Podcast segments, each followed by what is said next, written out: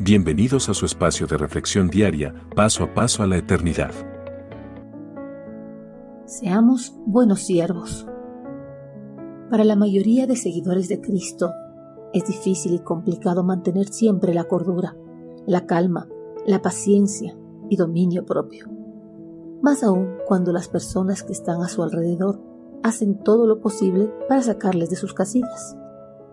Pero los creyentes están llamados a nunca ceder a las provocaciones perversas de los que les rodean, sino a reflejar siempre el carácter de Cristo Jesús pese a lo difícil y complicado que puedan ser las personas que le rodean. Estas instrucciones las dio el apóstol Pablo al joven Timoteo en una de sus cartas que le envió.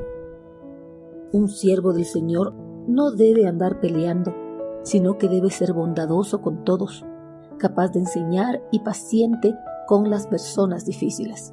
Segunda de Timoteo 2.24. Las instrucciones del apóstol Pablo a Timoteo y a todos los que enseñan la verdad del Evangelio de Cristo Jesús es que no deben andar en las peleas ni ceder a las provocaciones de los que le rodean, sino a tener autodominio y evitar a toda costa cualquier confrontación con las personas difíciles y complicadas. Más aún si se está tratando de enseñarles la palabra de Dios. El apóstol Pablo pide a todos los siervos de Dios que siempre sean amables, gentiles, pacientes y corteses al momento de explicar la verdad de las sagradas escrituras. La buena enseñanza de la Biblia nunca debe provocar contiendas o argumentos necios, más bien debe traer paz y armonía al corazón de los que le escuchan. Los siervos que enseñan la Biblia deben ser idóneos para esta tarea. No solo deben conocer la verdad de la Escritura, sino también ser capaces de comunicarla. Y eso lo harán no tanto hablando acerca de ella, como viviendo de tal manera que muestren a Cristo a los demás.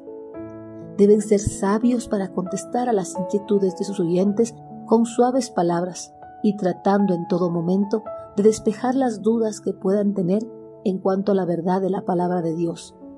Si en algún momento reciben insultos, no deben devolver esos insultos, deben poder aceptar insultos e injurias, desprecios y humillaciones como los aceptó el Maestro de Maestros, Cristo Jesús.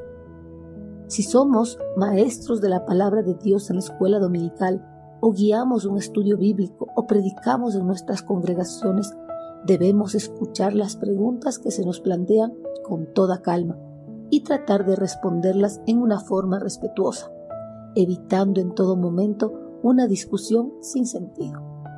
Si lo hacemos de esta manera, las personas que hayan estado opuestas a nuestras enseñanzas estarán en mejor disposición a escuchar lo que nosotros tengamos que decir y tal vez puedan cambiar la actitud que habían mostrado al principio. Siempre debemos de tratar de ser pacientes con las personas difíciles y enseñarles con mucho amor. Envíenos sus sugerencias y comentarios a nuestro correo electrónico ministerio.jesusislife.net.